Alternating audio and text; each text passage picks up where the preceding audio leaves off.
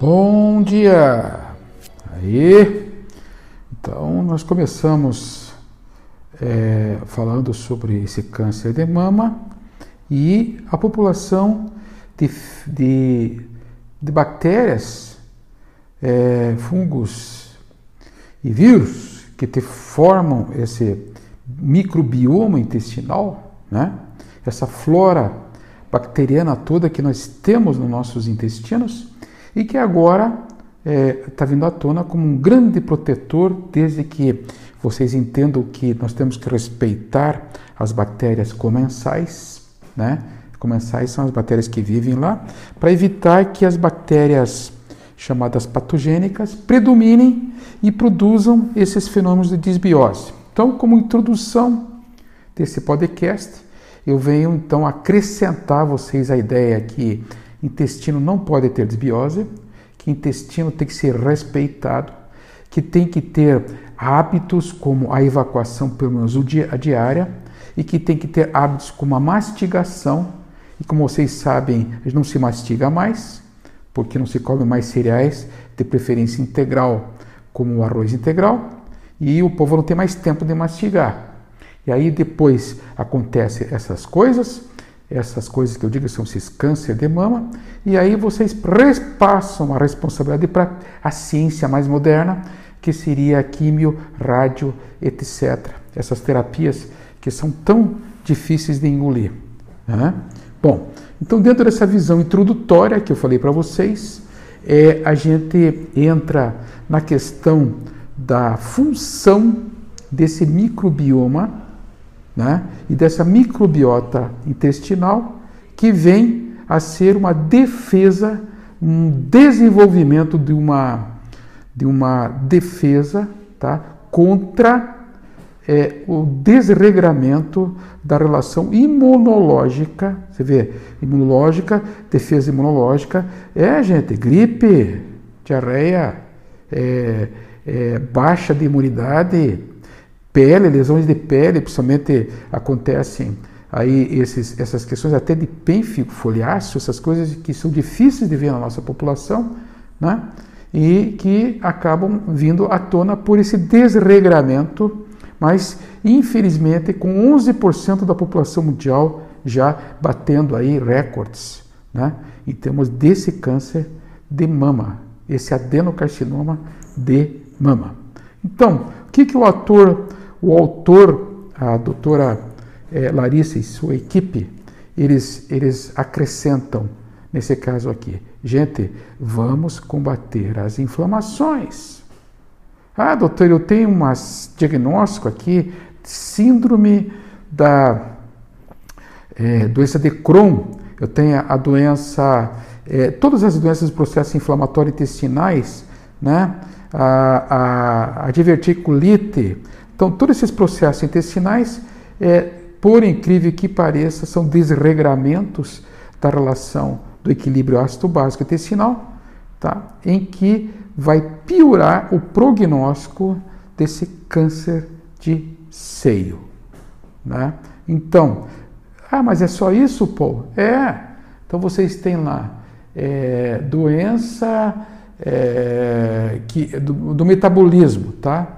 Como doença do metabolismo. Eu tenho diarreia ou não tenho diarreia quando tem esse processo inflamatório? Não, senhor.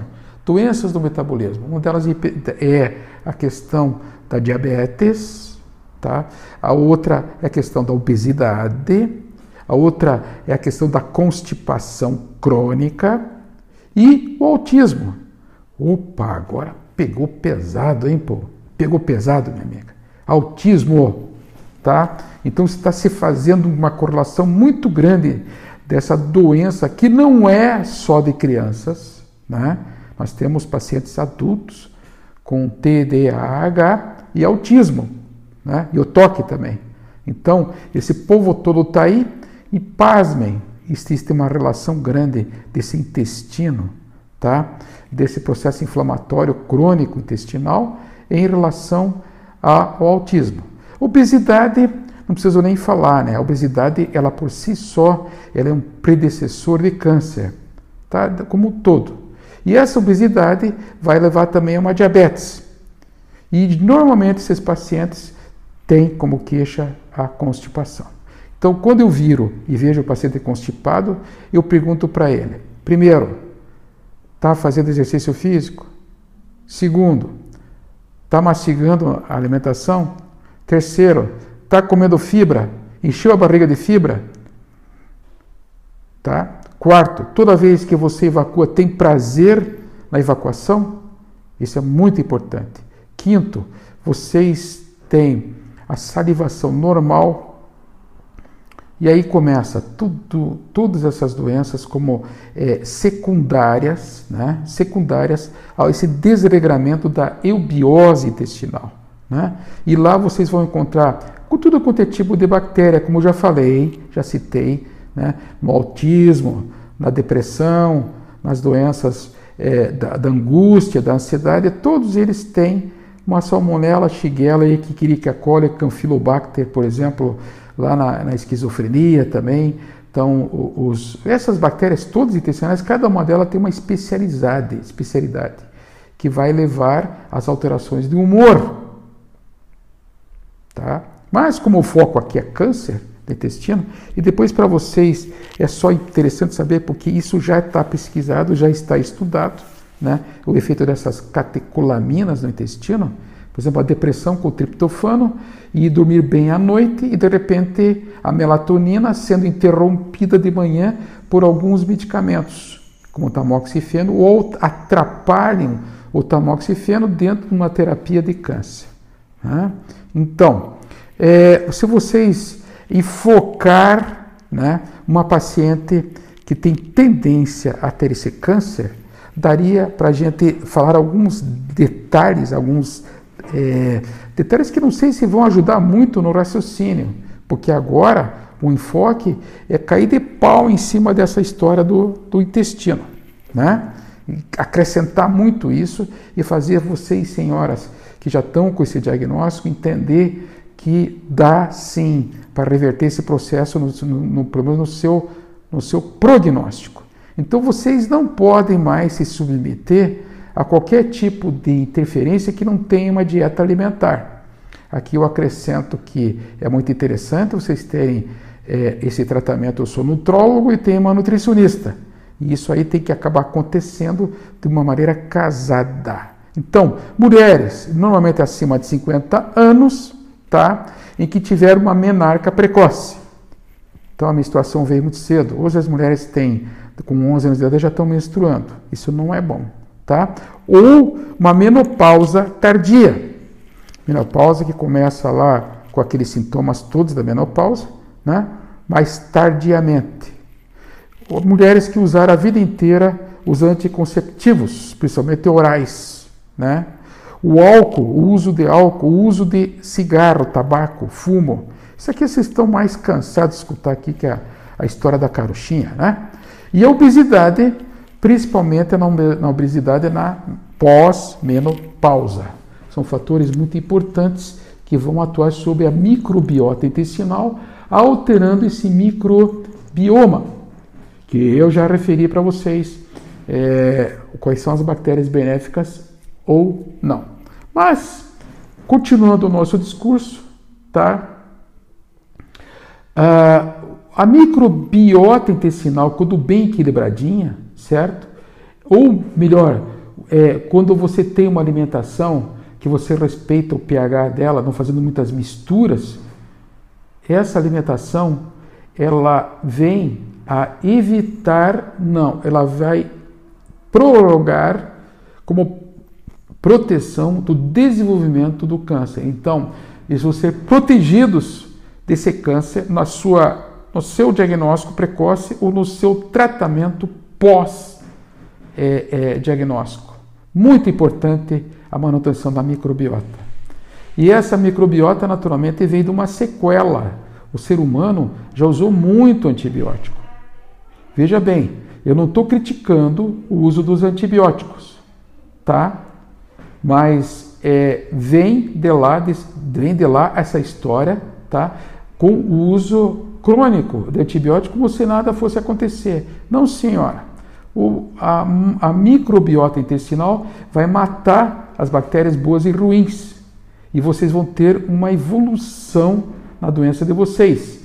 Por exemplo, os principais sintomas que são pré-diagnosticados, que se diagnostica o câncer da mama. Por exemplo, nódulos fixos na mama, avermelhados, retração do mamilo, tá? mamilo e isso tudo de uma maneira indolora, a, a, a palpação, né? Tá bom, por que, que você falou isso agora, pô? Porque na realidade, se vocês forem ver os meridianos energéticos, vocês vão ver que esse, esse caminho dessas bolas no, no, no, no câncer, no seio, eles percorrem é, meridianos energéticos. Tá? Então, o que está acontecendo lá dentro que está jogando para fora? E o que está acontecendo lá fora que formou esse, essa lesão? E tinha que ser uma lesão tumoral, maligna? É, então, não se esqueçam lá que no seio tem vários meridianos. Vocês têm baço pâncreas, vocês têm o fígado, vocês têm os rins, vocês têm a terminação do estômago, e esses meridianos todos em desequilíbrio acabam gerando calor interno.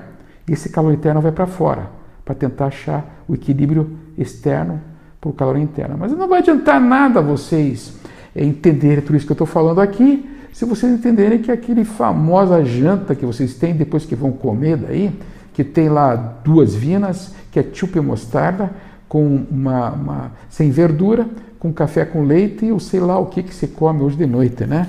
Tipo assim, estou satisfeita. Não, não, adianta, não adianta ficar reclamando tudo, eu também gosto. Só que o gostoso, nesse caso, não pode mais. Vocês estão em suspeita e tem que dar um jeito que esse, essa bolinha vá embora e não volte mais. Tá? Então, é, continuando o nosso, o nosso discurso, tá?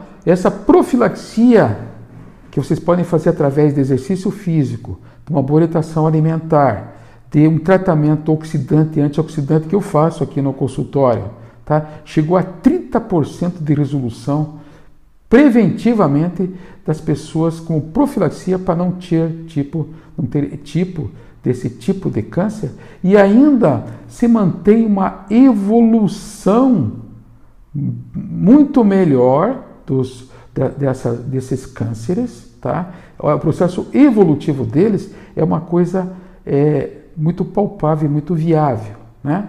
Ainda acrescentando aqui, falando dos antibióticos, né, que acabam é, provocando é, cânceres distais. Olha o que o autor fala. Podem provocar cânceres distais. Então chegou-se já a essa conclusão que sim, o uso crônico de antibióticos pode provocar isso. Né? Bom, é, ainda dentro dessa visão, nós temos que acrescentar que é, esse, esse, esses microbiomas eles são muito individuais. Cada um tem um tipo de microbioma, tá? Por quê? Imagina se a gente não vai respeitar as etnias das pessoas, de onde eles vêm, né? E que tipo de alimentação eles têm. Então, em conclusão, tudo isso que eu falei para vocês necessita muito bom senso para não traumatizar as pessoas, para fazer com que as bactérias do trato gastrointestinal, é, é, na mulher com câncer, é, é seja é, o produto final seja uma eubiose. Isso se leva em conta a constituição da pessoa. Mas pode ter certeza que não vai sair muito disso que eu falei para vocês, não. Tem que ter um pH neutro, em conclusão, tem que ter um pH neutro, tá? No intestino, não pode ser nem muito ácido nem muito básico, né? E inteiramente tem que respeitar algumas normas técnicas que as nossas nutricionistas estão aí para orientar. Eu vou interromper agora o meu podcast e prometo a vocês que eu vou continuar com esse discurso nas próximas vezes. Obrigado.